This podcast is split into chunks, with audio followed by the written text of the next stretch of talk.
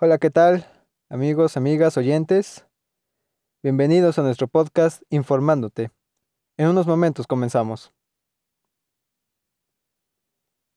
Amigos oyentes, espero se encuentren bien en casa, en la escuela, en el trabajo, donde sea que nos escuchen. Me presento, soy Roberto. Llevaré este programa de forma respetable y organizada. En marzo del año en curso, estalló uno de los conflictos en el sistema internacional que ha conmocionado al mundo entero. Me refiero a la guerra ruso-ucraniana.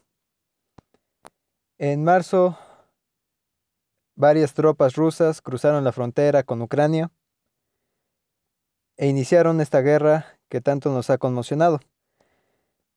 La guerra se ha caracterizado por una gran baja de vidas humanas, muchos exiliados, así como muchas tensiones internacionales, sobre todo entre la OTAN y Rusia, así como otros países que apoyan al país de Oriente. Recordemos cómo fueron esta, los sucesos de esta guerra, cómo eh, casi eh, en pocas semanas Rusia tomó varias posiciones en Ucrania y más recientemente las regiones de Donetsk, Lugansk y el Donbass declararon su anexión a la República Rusa. Para el sistema internacional, esta ha sido de gran tensión, pues distintos países de la OTAN, sobre todo los Estados Unidos que lideran esta organización, han declarado distintas represalias hacia Rusia, pero Rusia ha sabido responder. Y ha respondido de manera contundente, tanto que ha logrado dar batalla.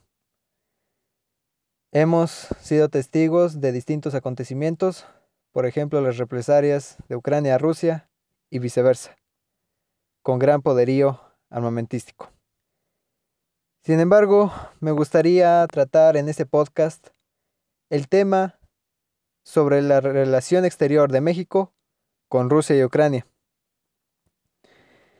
Para esto debemos de remontarnos a la década de los 90, al inicio de la década de los 90. En esta década prácticamente la Guerra Fría había terminado. Sin embargo, la gran potencia que fue la Unión Soviética durante la Guerra Fría ya estaba en crisis.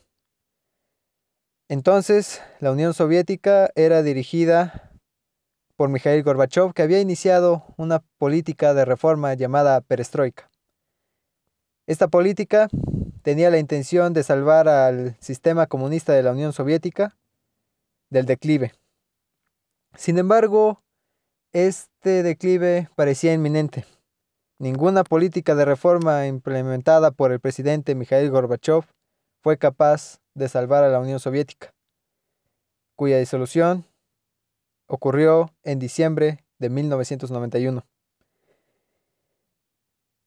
Sin embargo, uno de los primeros pasos hacia la desintegración de la Unión Soviética fue la independencia de ciertas repúblicas, entre ellas Ucrania.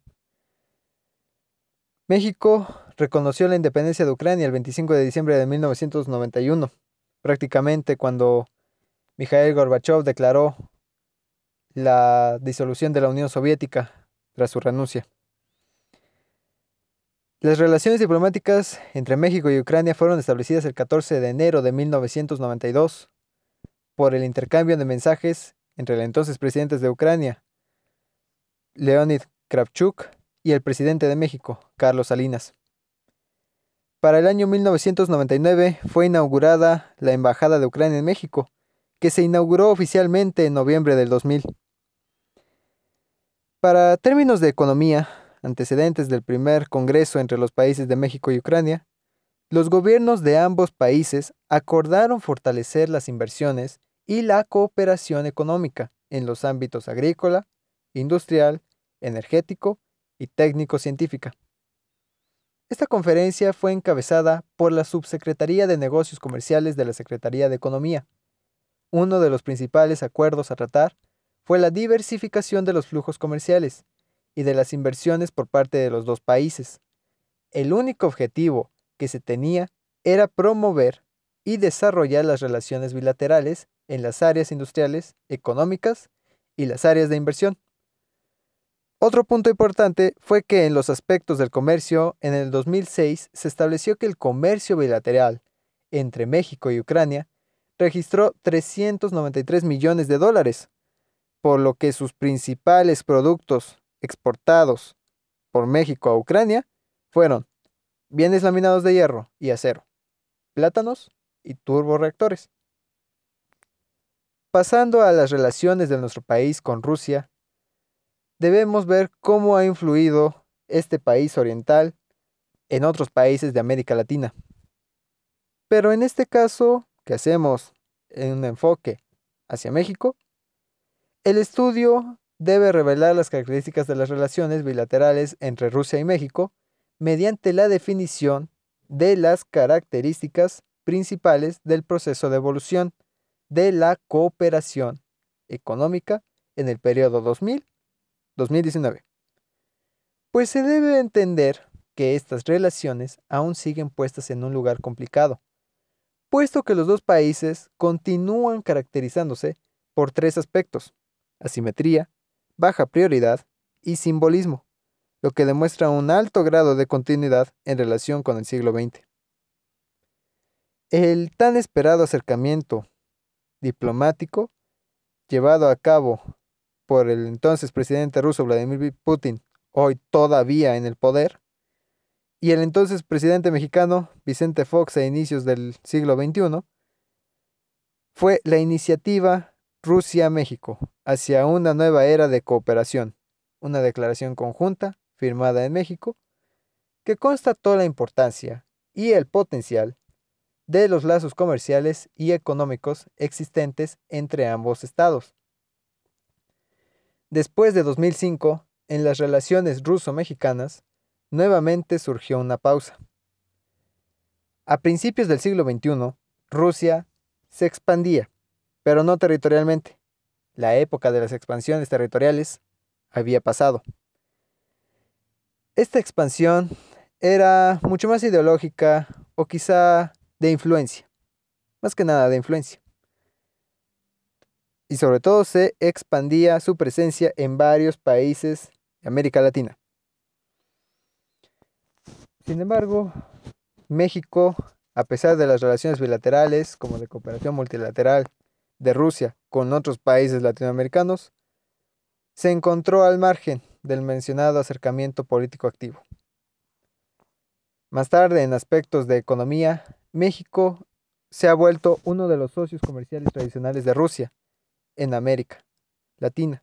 Sin embargo, hasta el 2020, el volumen del comercio mutuo no era estable, y los periodos de crecimiento a menudo se sucedían por lapsos de descenso y estancamiento. A finales de la segunda década del siglo XXI, el presidente Peña Nieto estableció el objetivo de reforzar significativamente los lazos económicos con Rusia. Bajo su administración, el centro de toda la política exterior fue puesto el principio de equidistancia, lo que representó una reorientación de México al dar la espalda a los Estados Unidos y enfocarse en otras regiones, Rusia incluida. No obstante, las relaciones entre México y Rusia se intensificaron notablemente después de que en 2016 los Estados Unidos comenzaron a amenazar con militarizar aún más la zona de la frontera entre México y los Estados Unidos, y también con suspender el Tratado de Libre Comercio de América del Norte. Recordemos, este Tratado de Libre Comercio tan polémico firmado en el 94, donde México decía abrirse al mundo y cuyas razones y efectos todavía están en duda. Sin embargo, tras la amenaza de militarización y cancelación del tratado, el gobierno mexicano se encontró en una búsqueda de nuevos socios comerciales globales. Al mismo tiempo, el hecho de una creciente amistad ruso-mexicana, inesperada, sobre todo, comenzó a ser preocupante para Washington. Recordemos, a lo largo de nuestra historia, México se ha encontrado limitado por la influencia y las decisiones de los Estados Unidos. Y a pesar de haber pasado la época de las ideologías en disputa, Washington todavía tiene cierto interés sobre México. Sin embargo, la administración del actual presidente Andrés Manuel López Obrador no ha establecido un concepto claro de política exterior, propia a seguir en el futuro cercano. Moscú considera que, en cuanto a las relaciones internacionales, México encontrará su lugar en la improvisación, ajustándose a la situación política actual, y esto significa que su política exterior ya no será consistente, sino que gradualmente se construirá sobre improvisaciones, cada vez adaptándose a un momento definitivo de la coyuntura. Pero nos preguntamos, ¿qué es lo que pasa en la actualidad entre México y Rusia-Ucrania en la guerra? Bueno, en primer lugar, México ha demostrado mantener una posición neutral. El gobierno mantiene su postura de no intervención y diálogo con ambas naciones. Esta no es una posición rara de nuestro país en conflictos anteriores.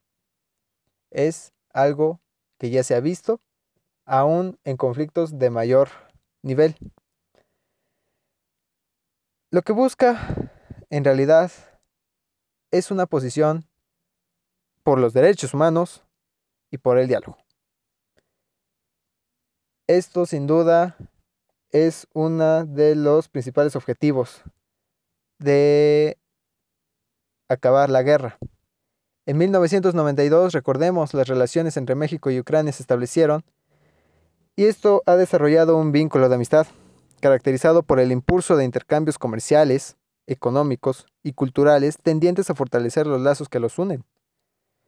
Recordemos también que con Rusia, en la pandemia del COVID-19, se fortalecieron los caracteres estratégico y solidario de México también junto al país de Oriente en su relación bilateral. Compartieron la firme convicción de garantizar el acceso universal a las vacunas. Recordemos la disputa entre las facciones de izquierda y las de derecha las facciones de izquierda que buscaban el acceso universal gratuito y la derecha que buscaba garantizar el acceso por medio del pago. Sin embargo, la posición de México por garantizar el acceso universal gratuito incluyó un acuerdo de fabricación con Rusia para su vacuna Sputnik en nuestro país y para la Secretaría de Relaciones Exteriores Actualmente ambos países cuentan con cuatro tratados internacionales vigentes en las siguientes áreas. Prevención de la evasión fiscal, cooperación educativa y cultural, cooperación científica, técnica y tecnológica y comercio, así como de cooperación económica. Podemos destacar que a pesar de los conflictos entre los países, se ha visto que, a lo largo de los años, se ha desarrollado una cooperación bilateral en los ámbitos político, económico-comercial, científico-técnico y humanitario. Pues bien, a pesar de que no se ha llegado a una solución entre Rusia y Ucrania en estos momentos, la invasión rusa ha desencadenado una crisis masiva de derechos humanos, humanitaria y grandes desplazamientos. Todos hemos visto cómo muchas personas muchos ciudadanos ucranianos han tenido que dejar su país. Han dejado mucho atrás, incluso se han separado grandes familias. Esto no es más que una de las características de la peor catástrofe en la historia europea reciente. Sin duda, grandes tensiones en el sistema internacional han dejado claro que todavía hay un gran trabajo por delante. Espero que lo aquí mencionado haya sido de su interés, de su agrado. Me es satisfactorio haber compartido este espacio con ustedes. Y más que nada, no solo yo me llevo este conocimiento. Muchas personas más que estamos escuchando este podcast han aprendido cosas respecto de la relación exterior de México con Rusia y Ucrania. Desde el inicio de las uniones bilaterales tras la caída del régimen comunista hasta la actualidad. y así como un gran desarrollo en las diferentes áreas y sin duda una gran preocupación por el futuro. Espero haya sido de Muchas gracias.